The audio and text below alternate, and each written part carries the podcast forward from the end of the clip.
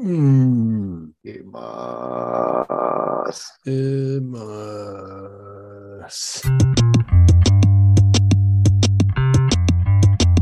Tengo una declaración que hacer. Ok. Sí.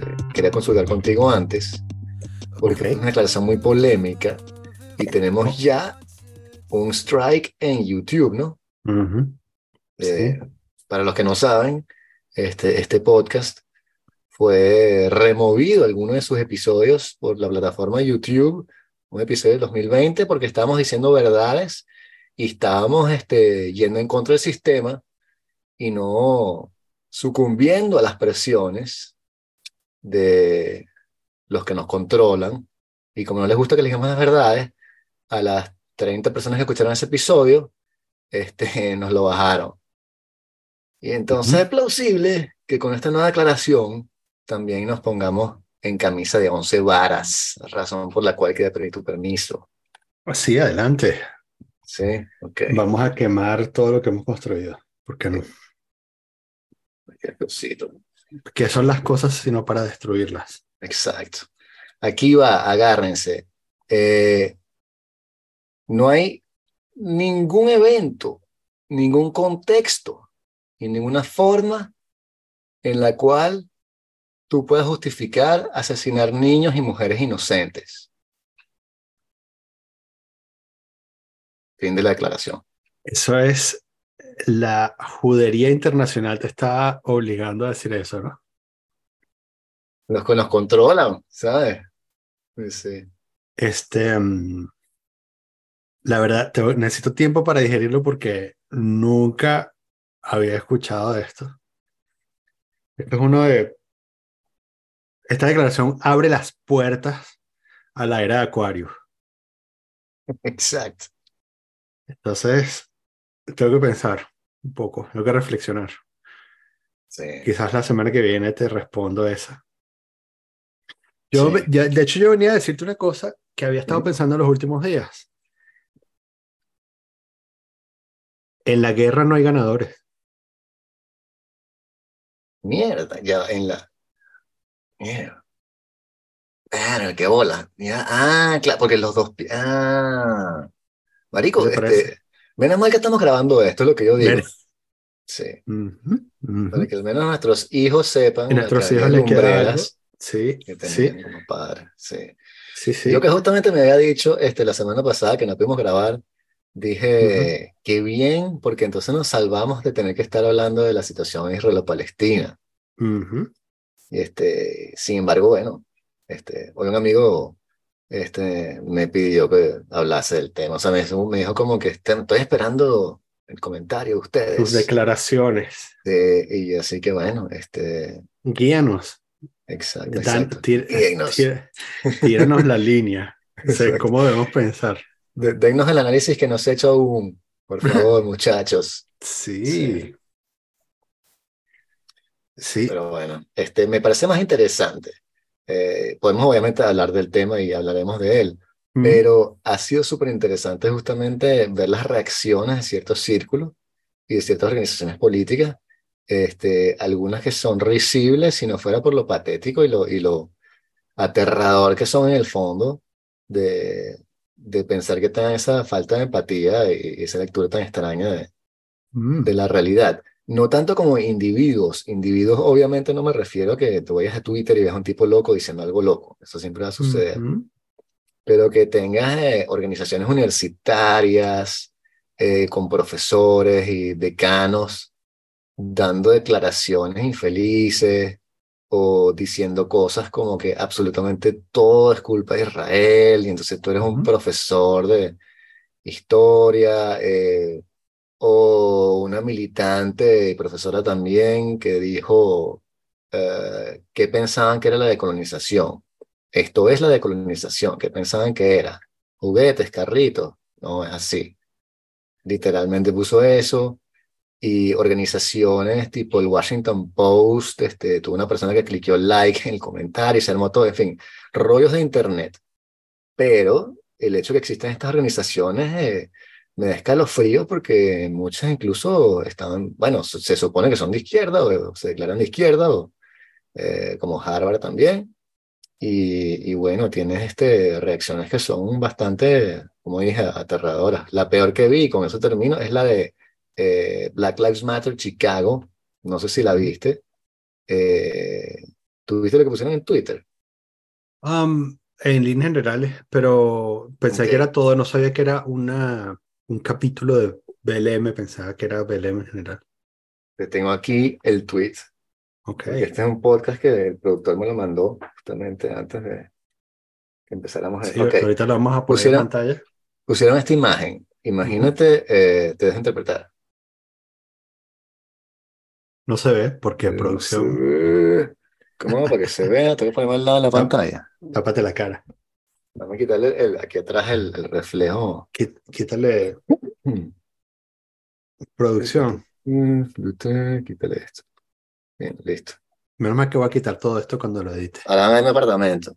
Stand with Palestine. Ah, y el tipo ¿Y la imagen que es? La, la, icónica imagen del tipo en paracaídas, eh, el, uh, el ultraliviano este parapente coso. Quote unquote terrorista, eh, la silueta del tipo en parapente. Stand with. Palestine es un poco desafortunado porque el tipo no está standing, está volando. Número uno. Y segundo, que si algo está haciendo es no avanzando la causa palestina, que yo sepa. Porque con bueno, esa acción, ok, eso es debatible. indicadora que sea, este, en fin. Pero lo, lo, triste es que BLM, o sea, en fin, ¿cómo? Eso es debatible.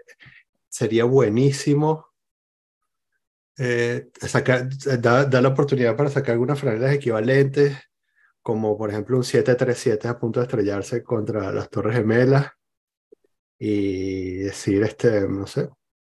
Stand with, uh, stand with Palestine. Stand with Palestine, exacto. Este.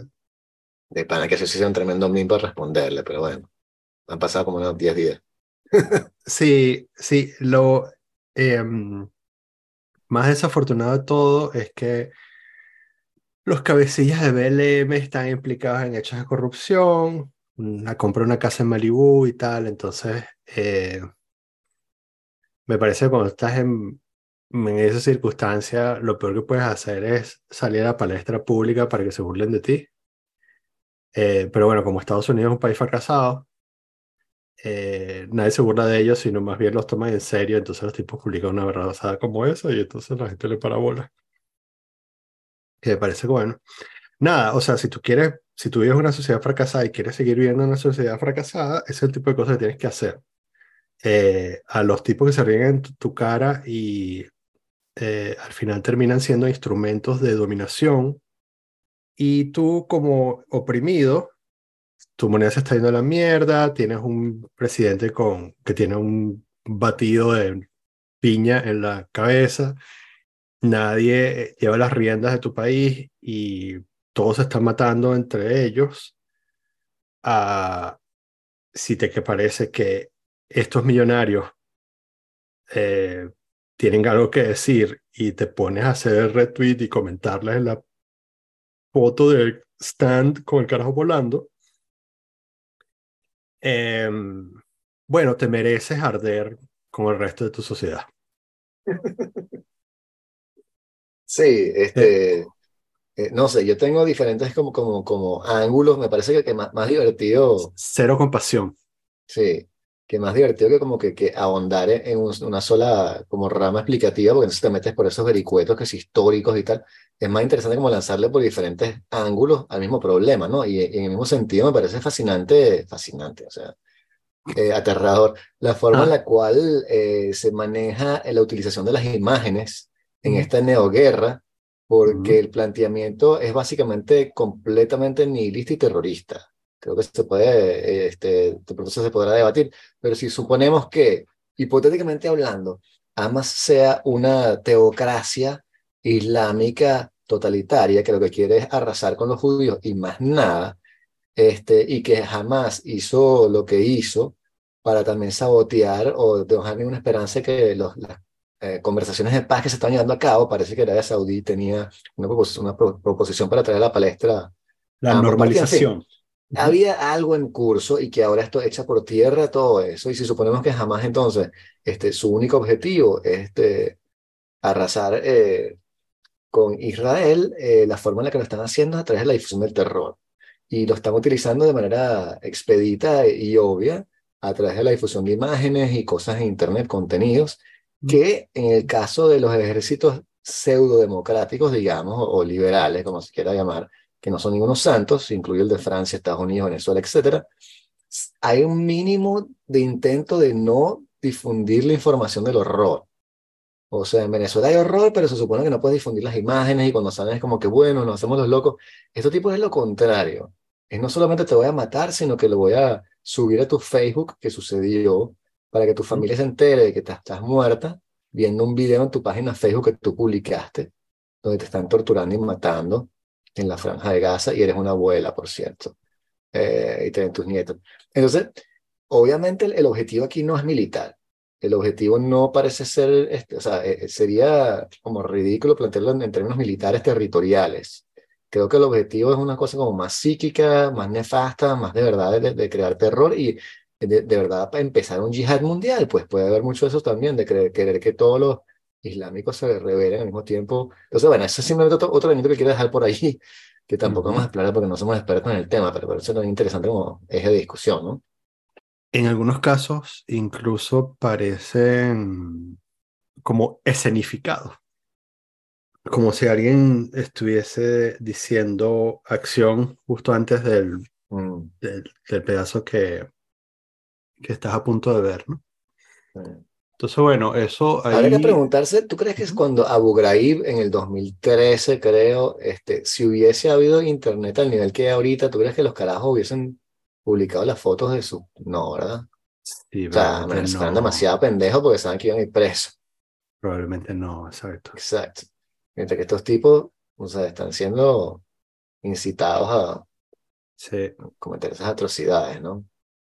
Esta historia se entrelaza con una larga tradición cinematográfica que comenzó en 1945 para retratar los horrores de la guerra contra un grupo particular de gente. Desde que inventamos el concepto de genocidio, eh, también inauguramos esta tradición en la que el poder de la imagen se transforma en un argumento que eh, cancela cualquier, eh, cualquier salvedad que tú puedas hacer o cualquier visión, cualquier eh, argumento balanceado que trates de hacer porque las imágenes son simplemente demasiado fuertes. ¿Cómo se llama la peli esa de Alain Resnais? Que bueno, que no es de los 40, sino de los 50. Es algo así como la noche y la niebla o algo así, que es sobre, que es una, es la juxtaposición de, de los sobrevivientes de Auschwitz con cómo, es, cómo eran los años 50, ¿sabes? Como el, que había, que hubo hace 10 años en ese lugar, ¿no? Mm. Eh, pero también con el hecho de que eh, ¿sabes? Los americanos en el proceso de desnazificación decidieron mostrar a los ciudadanos alemanes cuáles eran los horrores del holocausto. Ah, y usaron el poder del cine para eso. Entonces, desde allí, toda esta historia ha estado entrelazada y no hay ningún otro lugar en el mundo en donde esto sea más propicio de usar que en Israel slash Palestina. Eh, yo cuando, sí, la experiencia, o sea, como yo, como yo he vivido este bombardeo mediático, la experiencia que he tenido es de, en líneas generales, asco por eh, la crudeza de la representación Eh, y porque además no deja espacios para la racionalidad. Que yo creo que, bueno, al final quizás es así y ya. O sea, no hay espacios para la racionalidad. O sea, obviamente aquí va una, una que nunca has oído antes. En la guerra no hay espacios para la racionalidad, obviamente.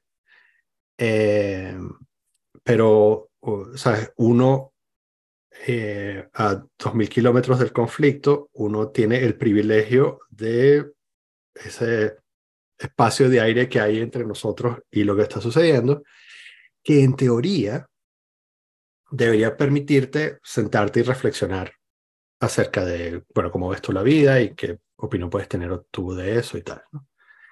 Em, pero la inmediatez del Internet, eh, juntado con la crudeza de las imágenes que sirven un propósito, porque no están allí para, no están allí solamente para reportar los hechos, están allí montadas de esa manera y expuestas para generar una respuesta visceral, hace que todo el mundo se contamine de la misma locura. Absolutamente. De la misma manera como el proceso de, denazificación creó, ¿sabes?, ah, una vergüenza nacional en Alemania que hizo que, bueno, que de alguna manera mucha gente dejara de simpatizar con el partido y, bueno, Alemania cogiera el rumbo al progreso. Parara, detuvo en seco 100 años de eh, expansionismo teutón y, ¿sabes? introdujo a Alemania en la gran eh, sociedad de las naciones eh, desarrollada. Entonces, em, de la misma manera, pero inverso. Eh, ¿Cómo es la manera, una manera muy efectiva de que de pronto gente en lugares tan distantes como Francia o España o Venezuela esté reclamando por una justicia, comillas, que ni siquiera se atreven a reclamar para sus eh, compatriotas. Entonces, tienes esta situación en la que, ¿sabes? Hay eh, venezolanos criticando la violación de derechos humanos de ambos bandos en este conflicto a 8.000 kilómetros de distancia, mientras que quizás por hartazgo dejan de reclamar la situación de derechos humanos en su propio país. Yo creo que Israel tiene una decisión muy difícil delante de ella, él, ella, ¿no? Este, porque, como bien dices, en el periodo del duelo va a haber un momento inicial que va a ser de ira completa. Y si se quiere hacer una analogía con, con Star Wars, para hacerlo más divertido, ¿no? Wow. Este, estamos hablando del momento en el cual Luke, si se consume por su odio, se va a convertir en el próximo Darth Vader, ¿no? Sí, y tú. Entonces, sí. Entonces, el problema de todo esto, el problema de fondo y de raíz, en el cual también hay que hacer este, una declaración de principios, es que el conflicto no se va a resolver hasta que la gente de Palestina tenga un Estado y una nación. Eh, no es posible que sean el único país del mundo, bueno, país, no está reconocido como país, no tienes pasaporte, no puedes viajar, no puedes hacer nada, y el territorio que tienes este, ahora está siendo controlado por Israel, por Hamas, etcétera, pero sin embargo, para solucionar ese tema necesitas tener un país para Palestina. ¿Qué forma va a tomar? Yo no sé, pero esa es una cosa que tienes que entender para que se acabe el conflicto. Entonces, si Israel entra en Gaza y arrasa con Gaza, eso va a exacerbar las, las tensiones y es exactamente lo que Hamas quiere. Tienes que darte cuenta dentro del duelo que estás viviendo que jamás quiere crear terror en tu población e ir a la confrontación frontal porque es el único campo en el cual quiere medirse. Entonces tienes que tener la madurez, por más difícil que es, y yo sé que es imposible y que yo no soy nadie en la posición que tengo, como decías tú, este, muchas millas, kilómetros de distancia de Israel, y no soy yo quien le decir a ellos cómo resuelvan su derecho, me parece que tienen a ripostar. Pero tienen que entender que la riposta, número uno, este, si hay violaciones al derecho internacional, los vamos a denunciar, Porque, este, y número dos, eh, tomen en cuenta, por favor, el, una estrategia de, desescalada del conflicto. Entonces, este, yo quisiera que Israel tuviese eso en cuenta, pero puedo entender perfectamente este, que quieran simplemente aplastar el hormiguero porque tú dices, ya, fuck it, o sea, los mato y ya. Eh, y la tentación es muy grande. Y es ahí cuando Luke, etcétera. ¿Viste hice eso? Y volvió a lo de Star Wars, que reaccionaste podcast, ¿no? Increíble. ¿No hay reglas de combate cuando estás peleando con, con guerrillas en general? Sí. O sea que, sí, eso... O sea, esta sí idea... no, ¿verdad? Porque, o sea, la idea de, de los escudos humanos, por ejemplo, este, que dicen, coño, están tomando civiles como escudos humanos. Entonces, sí, sí, pero la, la reacción de ustedes es como que eh, es como si tú estuvieses en una biblioteca y entra un tipo y te secuestra con un cuchillo y dice, déjenme salir o mato a Daniel Pradilla. Y entonces el gobierno trae un tanque, te echa una bomba y mata a todo el mundo. Entonces, bueno, pero es, o sea, eso no es un escudo humano, es una fucking masacre, weón. O sea, escudo humano es que hay una negociación, una cosa, sacar a la gente, qué sé yo, los secuestros, pero este, hay una, como una avidez, sobre todo como dices tú, en gente que ni siquiera tiene este, nada que ver en el conflicto, tipo en Estados Unidos, senadores declarándose lo más irresponsables, gente en Venezuela, como bien dices, pero hay gente llamando a la guerra con Irán, no sé si has visto eso en Estados Unidos, Lindsey Graham, un diputado, senador, este, bastante famoso, en fin, unas, unas locuras, chao. Que tú dices, por Dios, tampoco, o sea, tienes que tener un poquito de sinderesis también y decir, pero ya va, por más mal que yo me siento y tal, y que, que, que yo, yo conozca gente, o sea, hay, hay que, no sé, alejarse un poco y, entender, pues. Al fin de cuentas, como dices tú, este, va a morir mucha gente de lado y lado. Jamás lo que quieren entre todos, está clarito, es una guerra de guerrilla, ¿no? Que entren ahí, los, los, chupen en una especie de, Black Hawk Down, y maten un poco de gente. Y con la esperanza de que eso haga un conflicto internacional y se pegue Egipto y qué sé yo. Este, entonces, bueno, no sé, lo, veo, lo veo muy complicado. Entonces, Israel puede evitar justamente eso, hay que denunciar también lo, lo que es verdad, este, el, bloqueo que tienen ahorita de, agua y alimentos y electricidad, eso es inaceptable, o sea, este, como coño, o sea, eh, los derechos humanos, en fin, todo el mundo lo está denunciando eh, no puedes tener una población pagando justos por pecadores, este, mucha de esa gente ni hizo nada, jamás está ahí, no ha sido electo, es un gobierno terrorista dictatorial, o sea, coño, en fin, eh, nada, te tiro todo eso ahí, reacciona, react. Ok. Eh, uh, no hay regla de combate, es cuando estás peleando con una guerrilla, por lo tanto no, el, esta, uh, no es realista esta idea de, de que el, el ejército regular, en este caso hay un solo ejército regular, ¿no? Este, que es de Israel, eh, no es factible eh, que el ejército regular tenga que responder por uh, la normativa internacional acerca de las reglas de combate y el respeto a los derechos humanos y tal. Y, todo eso. Eh, ¿Por qué? Porque el, bueno, está en una situación, o sea, la guerra de guerrilla funciona porque básicamente eh, obligas al, a un ejército regular a violar todas las reglas que supuestamente deberían respetar, ¿no? Pero si te vas al nivel de ellos, entonces ¿de qué sirvió? Ya estás en el nivel de ellos. En el momento que disparas el primer disparo, ya estás en el nivel de ellos.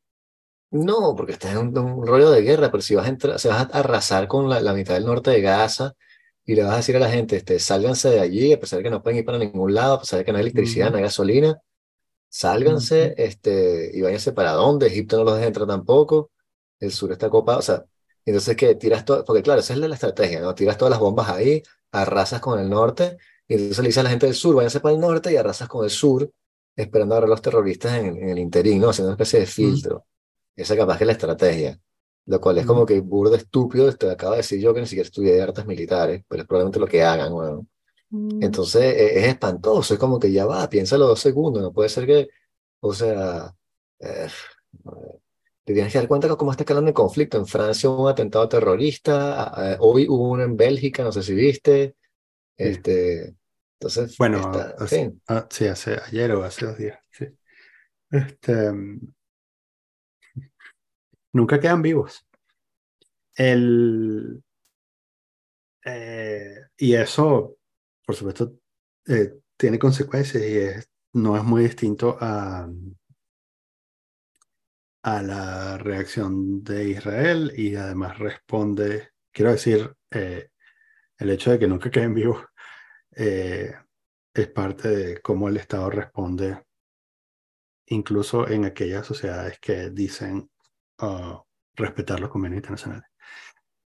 Em, la respuesta de, de, Israel podría ser perfectamente justificable. Arrasar con todo podría ser perfecta. Una, una respuesta moderada a hacer este, a recibir no sé cuántos miles de cohetes al año, ¿no? Entonces tú recibes no sé cuántos miles de cohetes al año y luego este, tiene un atentado terrorista y... Porque, ¿sabes? Una de las cosas que leí es que, bueno, la, como que la justificación de base del, de este atentado terrorista es que es esta, deriva de esta cosa de, ¿cómo es que se llama? De la, la violencia catártica, ¿no? ¿Qué se llama así? Este, sí, o sea, como que esta explosión, cuando, tiene, cuando oprimes un pueblo durante un tiempo, llega un momento en que el, este mm, pueblo no puede más y entonces tiene esta... sí, sí. Sí, exacto. Y además que es legítima, y ¿no? o sea, digo, creo que es violencia cartática como se llama, porque además este... Pero no fue el pueblo, ¿no? Fueron los, los de Hamas. ya, ya voy para allá. tiene, tiene, este tinte de la violencia catártica, tiene este tinte de justificable, ¿no? Mm. como el, como el artículo, como es el 330 de la Constitución Bolivariana, ¿no? Que, Exacto. Este, que si te pisan durante un tiempo, eh, tú tienes derecho a, matar al presidente. Todavía estoy esperando. Y, eh, y entonces, claro, em, eso le permite a toda esta gente que ha pasado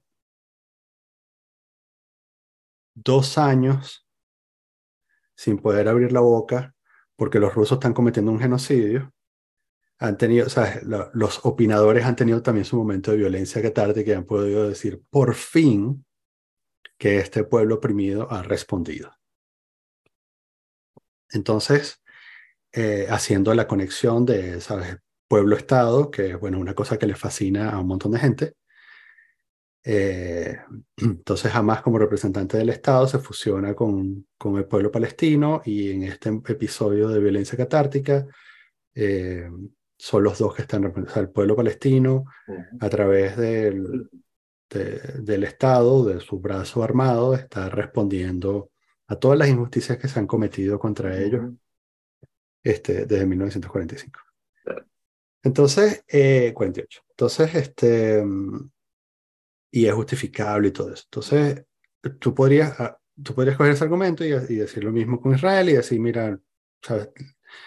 La última vez que arrasamos eh, con Gaza fue, no sé, en 2008, este, y desde entonces hasta ahora han caído, no sé, qué sé yo, 72 mil cohetes en, el, en, en distintas ciudades de Israel y entonces es nuestro momento también de violencia catártica y nuestro momento de violencia catártica es, bueno, el problema cuando tú te metes con una con un país este, que tiene el poderío que tiene Israel, eh, es que, bueno, cuando los empujas a un episodio de violencia catártica, pasan estas cosas, ¿no? Los tipos dicen, bueno, sí, vamos a, vamos a arrasar con siete manzanas de un solo coñazo. Em, entonces, eh, mm, eh, y bueno, y es un ciclo, ¿no? un ciclo de violencia, este, en el que todos pierden. Es súper interesante también subrayar la, la paradoja fabulosa, que es que la gente que sostiene ese discurso, digamos, como estructuralista de opresión, si se quiere, este, interseccional renovado de que están reacción todos oprimidos, que están este, luchando contra los opresores, entonces todos los israelíes son opresores y por tanto puedes eliminar civiles indefensos, porque son parte del problema y siempre lo serán porque son opresores, par este, la misma gente que tiene ese discurso son la gente más progresista que va a estar a favor de causas radicales tipo el movimiento LGBTQ a dos más. Mm. Eh, y entonces tú dices, ¿cuál es la situación de la gente LGBTQ2A más en Palestina? ¿No es ahí donde nos matan? Sí, pero sí, pero eso, ¿Y eso cuál es la que- situación de esa gente en Israel? O sea, ¿qué es lo...? Estamos defendiendo entonces un régimen que de ser exitoso va a seguir asesinando gente LGBTQ, porque los opresores no son nada más los israelíes. Una vez que eliminen a los israelíes van a considerar a alguien más, serán los católicos. O sea, este, me parece esa paradoja, no sé, fabulosa. O la otra que la gente se, que se estaba quejando, la cultura cancel, eh, la derecha sobre todo, que sí, sí, la cultura cancel, cancelan a la gente por los pronombres y tal, qué bola. Ahora están pidiendo que cancelen a la gente que no ha manifestado una especie de- de fervor a la muerte de Kim Jong-un, que están los coreanos del norte llorando en las calles. Tienes que hacer eso eh, por lo que ha sucedido y si no haces esa especie de performatividad conformista, entonces te quieren execrar y quieren incluso este, hacer listas y están llamando a eliminar gente, están a eliminar gente, a no la- darle trabajo a estudiantes, por ejemplo, que tienen apenas 18 años o 20 años. ¿Qué coño saben qué Ujú. coño firmaron ellos como papel? Yo lo están Ujú. acusando de, de- de ser este, un frente de jamás. En fin, entonces la gente que se estaba quejando del cancel cultura cuando era de la izquierda, ahora quieren hacerle cancel cultura a la gente que es pro Palestina. Bueno, esas paradojas me parecen interesantes. Pero la mejor receta para no hacer ridículo es este. Es decir, algo como. mm, eh, para ese conflicto es muy jodido, no, no tengo una opinión formada. Pero sí, pero después te das cuenta que, que la persona que te está hablando tiene menos formación incluso que tú. Y dices que no puedo dejar que te cargue esa vaina. O sea, entonces empiezas a hablar y es cuando empieza el peo, ¿no? Sí. Este, eh, pero también, bueno, ot- otro, otro hilo u otro vértice por el cual me parece que se le puede entrar al, al, al tema de hoy, al tema du jour, es la constatación de que el gobierno de Netanyahu no estaba muy bien, que Mm. tenía este, unos filos, este, le estaba coqueteando al autoritarismo, Ujú. había tenido intentos de reformar la Corte Suprema, si no me equivoco, y Sí. este, lo estaban investigando por corrupción. Ujú. Esto obligó a, a Netanyahu a arrimarse a la derecha más dura Ujú. de Israel y entonces ellos estaban por la, los settlements, las colonizaciones en el oeste, en el West Bank. Y entonces divertieron los Cisjordania. fondos, divertieron los, los fondos hacia allá, hacia Ujú. Cisjordania, para a- apoyar el proyecto de la derecha extrema, ya que él estaba teniendo problemas en frente político, y por eso descuidaron también el frente de, de Gaza. Ujú. Entonces Netanyahu, quien también, dicho sea de paso, si no me equivoco, es parte de la razón por la cual existe Hamas. Él es parte del financiamiento que hicieron para debilitar a Fatah, que era el partido que estaba antes, que era el de Yasser Que había firmado incluso acuerdos de paz en el campo David, que le dieron después el premio Nobel a Clinton por lograr este, que Sharon creo que fue también que lo firmó. Eh, Ah, los acuerdos de entonces, Oslo. exacto. El, Ujú. Sí. Y entonces, este, bueno, eh, querían justamente sabotear el, ese, sabotear justamente al Fatah y le dieron plata jamás, creo. Otra vez, no escuchen este Yo podcast tengo- para tener sí, actitudes yo tengo- históricas, por favor. Yo, yo- yo- tengo una, sí, yo tengo una opinión personal que es que, pero de nuevo, el, es, un, es, un, es un conflicto demasiado complejo. Sí. Yo tengo una opinión digo así personal con todo que el es que aplomo del mundo, es como que no, no, no, pero yo no sé de la que estoy hablando, o sea, por favor, no. yo personalmente pienso que Netanyahu debería arder en el infierno y mm, cada vez que me acerco a estar de acuerdo con él o alguna decisión suya, me quiero morir. Entonces, eh, ¿Sabes, cómo se va a llamar este? ¿Sabes cuál es el título de este podcast? mm, Yo creo que Netanyahu debería morir en el infierno. nos va a ir buenísimo con ese título, weón. Este, mm, porque es, luego de Trump, uno de los carajos más sordos que ha gobernado una potencia nuclear. Eh, Rich. entonces, eh, general, o sea, en línea general es un tipo peligroso para la cultura occidental. Quizás jamás habría existido a pesar de Netanyahu. Eh, y quizás si hubiera, y quizás si Netanyahu, o quizás si Netanyahu hubiese relajado el papo, este, em, o continuado con el control de los asentamientos, este, quizás tendríamos, estaríamos teniendo una conversación más interesante hoy. Em, no se puede saber, ¿no? Em, porque sí, si, si de pronto, este, y si fueran todos pobres, por cierto, estarían en paz. By the way. Si no, si no hubiese intereses económicos poderosos detrás de cada grupo, este, estarían súper en paz también. ¿Qué, qué te Ah. parece este, la idea? Bueno, no sé si has terminado. Este, Eh, Sí. ujú.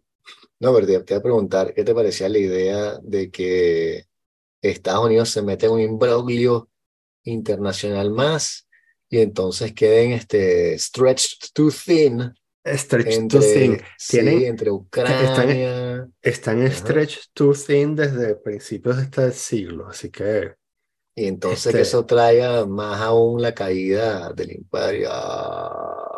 Sí, puede ser. Y la, la caída del dólar como moneda de referencia, ya que están imprimiendo billetes como locos porque ahora tienen que financiar dos guerras.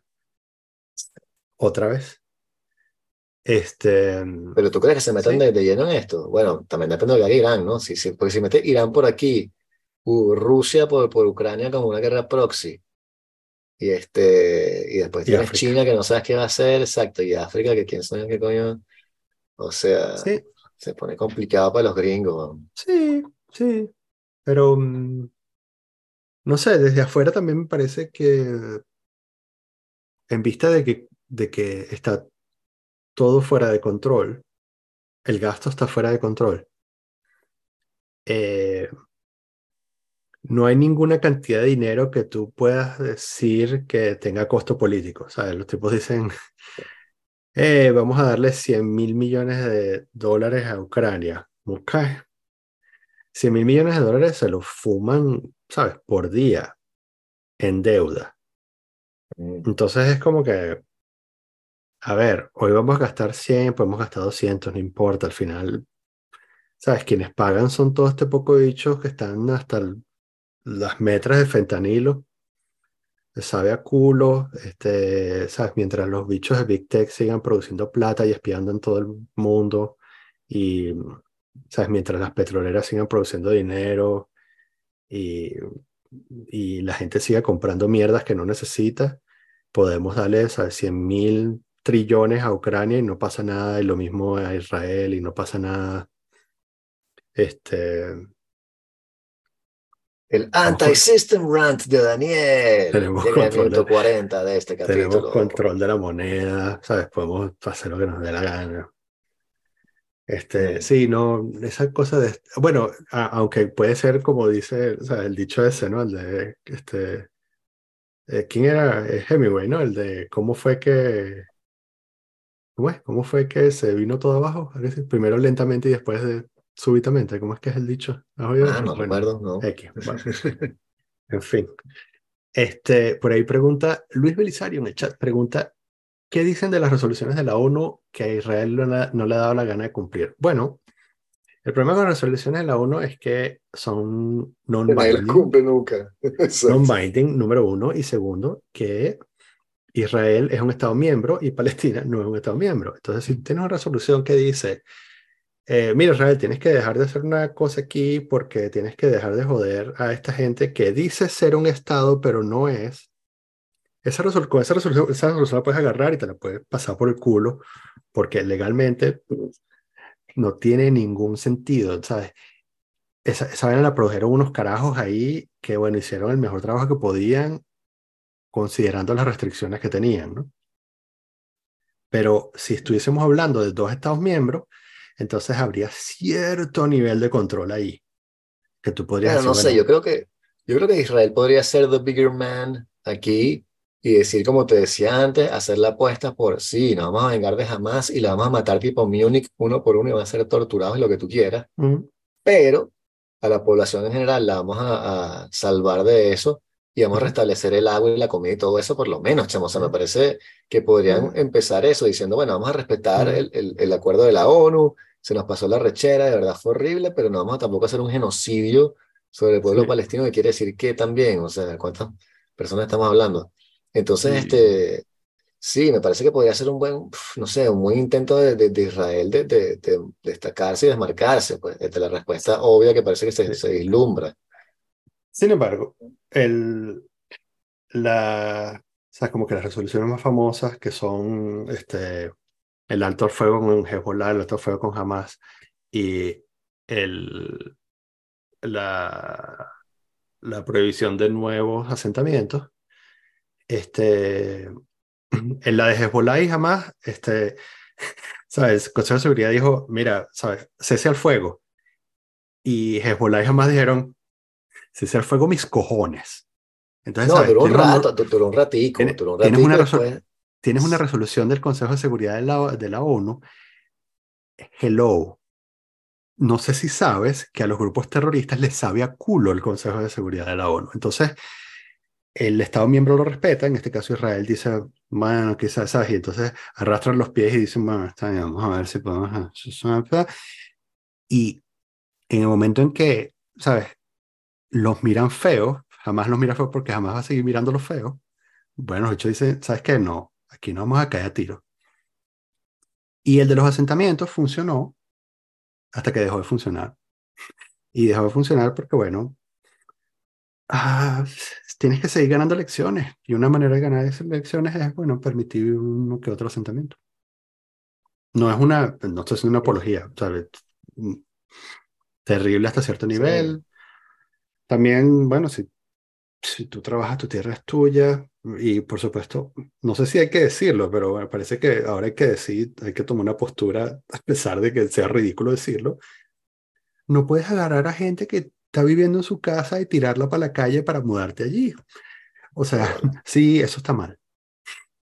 Sí, este, el problema para mí también es que estás eh, frente a un culto necrofílico, tanatofílico, un culto de la muerte, que, que jamás de verdad no tiene ningún problema en, morirse todos en el campo de batalla, para ellos es una guerra sagrada, y no representan al pueblo palestino, eh, el cual es un poco gente muy variada, entre las cuales hay gente que, también quiere una paz con Israel, también existen, y en Israel existe gente que también está por la solución de los dos estados, este, apostaría incluso a decir que son mayoría. Eh, pero creo que puedes conseguir una salida consensuada, pero justamente cómo llegas a eso si le vas a cortar el agua y los, los víveres y los insumos, o sea, es muy jodido, chamo. Entonces, este, es súper triste lo que está sucediendo. Eh, otra vez, sí, Israel tiene derecho a, defenderse y a ripostar y qué sé yo, eh, pero ¿cómo lo hace sin perder muchos eh, soldados tuyos también? Porque sería horrible. Y cómo lo hace sin matar civiles de ellos cuando están como escondiéndose con los civiles, porque lo que quieren hacer es jalarte una guerra esta de, de guerrillas. Entonces, ese es lo que tienen que resolver y si lo resuelven a balazo, el conflicto se, se va a extender muchísimo más. Te, iba a decir este, eh, que oí, este, una reflexión de Sam. Este, ok, tengo que hacer la salvedad, tengo que hacer la salvedad este, para mi yo futuro. Y a mí esto me parece horrible por todos lados y de nuevo prefiero decir, mira, esto es muy complicado y no, prefiero no tener una opinión. Pero bueno, tú me arrastraste a tener una opinión y bueno, se fue toda la mierda. Pero eh, mi, mi postura oficial es, esta vaina es muy complicada, que es lo que yo esperaría que la gente, ¿sabe? Eh, antes de tatuarse, ah, los gringos antes de tatuarse los ojitos de Chávez en el pecho, yo preferiría que dijeran, mira, esto es muy complicado, prefiero no opinar. Lo mismo, ¿no? Esto es muy complicado, prefiero no opinar porque no sé toda la historia y no me han bombardeado hasta ahora, no me han bombardeado, así que no puedo ni siquiera conectarme emocionalmente con ninguna de las dos partes. Em, Sam Harris tiene un, ah, un argumento que me pareció clever, no necesariamente lo, lo apoyo, eh, que es que con respecto al uso de escudos humanos, ¿no? Entonces, el, eh, imagínate que ante esta situación de los escudos humanos, eh, imagínate que la situación fuese a la inversa y los israelíes dijeran, no nos bombardeen porque tenemos palestinos con nosotros. Claro. ¿Qué crees que haría jamás? Sí, sí, sí. Pero es lo que digo, como Israel tienes que preguntarte, ¿de verdad quieres seguir peleando esto durante siglos? Porque, o sea, ¿cuál es el plan? De verdad, ocupar Gaza, es eso, o sea, no es imposible, te, o sea, te va a ir muy mal, te va a pasar eso como Somalia, este, arrasar Gaza, te va a ir muy mal, la gente se va a sublevar y vas a arrastrar a todo el mundo un conflicto, incluyendo a Francia, como te dije ya, un atentado con muertos aquí. Mm. Este, y entonces, bueno, o sea, stop, ¿entiendes? Este, sí. Bueno, también yo soy, o sea, igual yo soy un cobarde, le estás preguntando a la peor persona que dio su opinión, porque yo, yo dije, le dije a los chavistas, ah, coge esa mierda, es tuya. Eh, yo pienso que sigue siendo mía, pero yo no me voy a caer a tiros por Caracas. O sea, si, si, te gusta tanto Caracas, Caracas, métetelo por el culo, yo no me voy a tiros por ella, ¿no? Por más que estés lejos, por más que estés cerca, me parece que la postura liberal democrática, es decir, nos atenemos a las leyes internacionales que hemos trabajado tanto para establecer, y si la ONU dice que no deberías hacer eso, pana, no deberías hacer eso, pues. O sea, esa es mi postura. Este, ¿De bombardear civiles? Eh, bueno, no, cortarle los suministros a Gaza, por ejemplo, que ah, un denunciado, este, bombardear civiles, tampoco deberías hacerlo, o sea, este, ese, es mi, ese, es mi, punto de vista, es lo que yo quisiera, porque soy un demócrata liberal occidental, y no hay forma de, de, no hay ningún tipo de justificación para pasar de, ese tipo de consideraciones. eso es todo lo que puedo decir. ¿Qué más puedo Una payasada, ¿sabes? Los mismos carajos que dicen que es una violación de derechos humanos cortarle el agua y la luz a Gaza fueron los que nos cortaron a nosotros el agua y la luz cuando el paro. Entonces, sabes, no me jodas, mamá huevo. Yo te vi a ti diciendo que a los escuálidos ni agua. Bueno. Claro, todo tiene que terminar en chavismo, ¿no? bueno, porque ese, ¿sabes? Bueno, porque eso fue lo que me rifé yo, weón. Exacto, sí. Que no tiene que ver, que, que, es, ¿sabes? Fucking privilegiado. A mí no me pasó un coño comparado con lo que está viviendo esa gente, ¿no? Es la, la ley de Hugo Godwin. Sí, tal cual. Anótamela ahí, cachecamos. Está bueno. Bastante. Tiempo oscuro. Este, Ya aquí empezaron, como te decía, eh, la policía estaba ahí frente a una sinagoga, eh, frente a una sinagoga, bueno, un, colegio judío que no tiene marcas afuera, pero como yo vivo aquí, sé. Y, este, y son ortodoxos, están vestidos y tal. Este, y había militares de esos militares que tú los ves y tú dices, ¿de dónde los sacan ustedes? Porque no son como el francés común, ¿no? Son estos tipos de dos metros, un pecho, una vaina. Dice, marico, pero ¿dónde están? O sea, esos carajos que invaden países, que, que había tres, y yo decía, pero tres, uno solo mata a la mitad de la gente del barrio, weón, o sea, como, con una sola mano. Este, y había también frente al colegio judío, que sí hay un, colegio también, y lo sientes así chimo, como te dije, vi de drones, filmando, después no sé si eran drones, ahora que yo tenía paranoia. Coño, de eso, de eso quería hablar yo, vale. yo vine hoy a hablar de los drones. no, Pero te quedan como 10 minutos. este, ok. Entonces, estabas en, estabas en el balcón. Sí. Y que los escuchaste, empezaste a oírlos. En mi defensa. Este. Estaba llegando a la cuarta semana sin beber alcohol.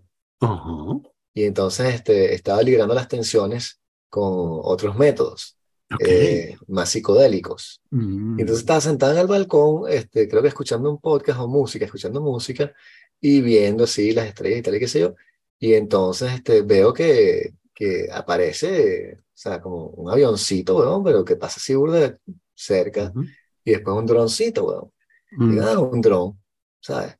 pero después veo otro, y, o, o, el mismo, que como que vuelve a pasar y después me doy cuenta que hay como un patrón, está como patrullando y, este, y de pronto lo veo y claro, este, no sé hasta qué punto la imaginación estaba pasándoselas de lista. Pero en el edificio de enfrente vi o sea, un bicho ahí, este, ¿sabes? Pasando así súper cerca me, me, friqué todo y dije, coño, me están vigilando. Patriot Act otra vez. este, y después dije como que, claro, este es el, el, este es el futuro, ¿no? O sea, el futuro de verdad, si no, si no eran drones, puede, porque el, problema también cuál es, que en Francia está prohibido volar drones, no puedes volar Eso drones. te iba a decir, exactamente, exactamente. está Bien, prohibido. tienen que haber sido o aviones, que me, me confundí, lo cual puede ser, Los este, helicópteros negros. o drones, pero es que pasaban, tenían un patrón de vuelo tipo dron, ¿sabes? Que de pronto pueden bajar verticalmente así, chu, Mm. unos metros y después seguir recto, pero un avión no puede hacer eso, no es pasajero. Ujú. Entonces, este, ese va a ser el futuro. Me sentí de Black Mirror y que mierda, esta va a ser este, drones en todos lados, una guerra islámica y andando. Yo ni siquiera soy judío, o sea, un peo andando. Mm. Como que coño, ¿dónde quedamos los gnósticos, weón? O sea, nunca hay terrorismo gnóstico, que la diga. Este, pero sí. Eh, ¿qué sabes tú de los drones? Estaba No, delirando. eh, eh, a mí me parece que estabas delirando, pero sonaban. Esa es la clave. Mm, No, o sea, no sonaban, pero no estaban, no estaban, no estaban tan cerca para que sonaran. Mm, pero igual los oyes, o sea, los drones se oyen a la distancia. Bueno, depende del ruido de la ciudad y todo eso, pero Sí, sí. este, sí. Mm, bueno, quién sabe, capaz era, era un despliegue para controlar a, a tus vecinos que están todos loquitos. Lo oyeron aquí primero. Porque era el día de la yihad, ¿no? Era el día de la, el viernes de la, de la gran Sí, yihad, sí, ¿no? sí, sí, sí, sí, sí. Y había sirenas por todos lados, la, o sea, la calle estaba Mm. candela. Capaz que ya no sentiste nada, pero aquí se siente, chamo, hay mucho más sirenas, mucho más policía pasando, tensa la vaina. Suspendieron una salida ahí de los chamos por, por el peo del, del profesor que mataron. Este, burda de chimbo, o sea, ojalá la, y lo, lo chimbo también es que la comunidad musulmana está como medio callada, porque son bastante anti, anti, digamos, antisionistas, para ser Sí, este, sí. Simpáticos. Eh, yo te conté una vez que yo estaba en, en- haciendo una película con un pana que él quería hacer una especie de, de piloto para mostrárselo a una, una productora, entonces quería hacerlo barato, entonces yo fui a ayudar con una- poniendo cables y tal, y qué sé yo, ¿sabes? Echando una mano. Ujú. Y entonces estábamos filmando en un bar en el sur de París, en las afueras, Ujú. eh, de donde viene un grupo de raperos, eh, el 113, son unos tipos muy famosos. Y entonces uno de los raperos estaba en la, en la película, ¿no? Y teníamos el bar para nosotros. En un momento ponemos todas las luces y tal, cuadramos la escena en el bar y dicen, bueno, este, el bar es muy chiquito, eh, los que no están en la escena, por favor, pónganse atrás en un cuarto, ¿no? Y nos encierran todos en un cuarto con un televisor ahí mientras te filman la vaina que durar como 15 minutos. Este, y estamos ahí con la gente que estaba en el bar, que yo no conozco a nadie, etcétera, y escucho uno hablando, esto fue hace como si, siete años, y el tipo dice, este, no sé de qué están hablando, pero cuando yo escuché la conversación, dije, sí, marico, porque si yo, yo veo a Salman Rushdie en la calle, yo lo mato, marico. Yo mato a ese huevón que se joda. Y dije, what the fuck. En un bar que está en las afueras, pero ahí mismo, no, no es en las afueras, así, las afueras chungas esas de Atenas. ujú. Sí, este, mm, anecdóticamente, eh, todos mis panas musulmanes con quien yo he hablado sobre estas cosas en alguna vez en mi vida, todos son antisionistas. Por no decir antisemitas. O sea, no, ¿Qué es eso? Es la, sí, ese es el, el nuance, porque se confunden, ¿no? amb- o sea, en estos dos Este, casos, en estos dos casos, ambas personas son como, sí, ah, creen burda en el amor. Entonces ellos están convencidos de que no son antisemitas, ok. Eh, pero Antisionista antis- solo quiere decir que no crees en la existencia de un. Estado de Israel, Eh, sí, no crees que merecen un Estado. Entonces, Sí, que está ahí borderline antisemita, como, depende del día que preguntes, este, sí, te puedo decir, eh, es lo mismo, pero otro día es distinto. sí. En fin, sí, es como, es una de esas cosas de, de, bueno, esas particularidades de ser árabe. Eh, pero está pasando muy comentario, mal, chamo. Comentario racista. y Ujú, sí, sí, sí. Este, ¿Eh? Porque también es eso, ¿no? El, el último comentario es, bueno, el sionismo es una filosofía reciente, ¿no? Hace 100, 180 Mm. años, Ujú. este, que nace de un pensador y tal, que sacó la, la idea, porque antes era el, el templo interior, la, la idea del judaísmo es esa, que cuando la segunda, el segundo saqueo del templo por los romanos, la primera fue Nabucodonosor, Ujú. este, se, se destruyó el templo de Salomón, y entonces los judíos tienen que llevar el templo por dentro, el templo interior, y ta, ta, ta, y Eh. Dios está por dentro, bla. Hacer Ujú. incluso, incluso cuando, cuando apareció la teoría de, de tener un Estado para Israel, mucha gente incluso dentro del judaísmo dijo que no, pero después del holocausto aparece la, la idea de que no, tenemos que reunirnos para defendernos. Y cómo decirles que no cuando te sucede algo así. Mi argumento, mi, cada vez que yo oigo eso, eso, ese argumento de que por alguna razón, ¿sabes? Por el hecho de que sea nueva, tiene menos validez, para mí eso. Es antisionista, antisemita. Pero bueno, ¿Así? porque, claro, o sea, pa- para mí es un silbato de perro cuando la gente empieza a decir que no, pero es que es una idea nueva, en realidad antes, ¿sabes? O sea, No- narra la historia que es una idea nueva, no no aparece, sino... existía, porque, porque, Ah, porque todos los estados-nación, sin excepción, son una idea nueva. Entonces, ¿sabes? El hecho de que bueno, claro. todos, sin excepción. O sea, Francia es una idea. Claro, pero Francia tiene un apego a la tierra.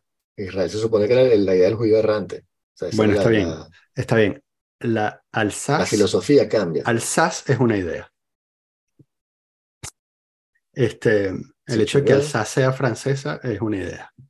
O sea, es una idea que estamos experimentando, ¿sabes? Tenemos, Claro, pero la gente de Tenemos- Alsacia tenemos- es de se- tenemos quieren estar 70 años experimentando esta idea de que Sí. son franceses, pero Sí. No, lo que es que Pero- la, la idea de sentarse, la idea de reunirse, Mm, este, es relativamente reciente. Pero eso no implica, como dices tú, que sea ilegítima. ujú. Pero para mí, obviamente, la solución más cool y más fácil de decir era la que dijimos al principio, que hacen falta dos estados, o sea, o tres, no sé, pero en todo caso hay que separar, tienes que tener un estado palestino si quieres acabar con el Sí. conflicto. Y no veo cómo con el ataque gamberro que parece que van a hacer, este, se avance hacia una solución en la cual todo el mundo puede tener su pedazo ahí de, de, de, de fucking desierto, gente, o sea, un fucking desierto. Estamos hablando de, Cancún, huevón. ¿Qué bolas tienen ustedes? En Mm. fin. Bueno, es lo, lo de lo que decía este, Harari en la entrevista esa que me pasaste con, con Friedman, que era de em, eh, em, que la gente pelea por las historias que están sobre las piedras. Exacto. O sea, que la gente no pelea por las piedras, sino que pelea por las historias que están sobre las piedras.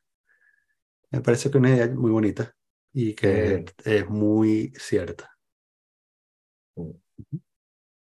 Buen final. Peace. Saludos a todos. Este, Give- give peace mucho. chance. Sí, pana. Mucho amor, mucho, bueno, mucho Sí, dejen de estar- están leyendo. Twitter que está lleno de gente loca que no tiene ni puta idea de lo que está hablando. Don't do that. No. Sí.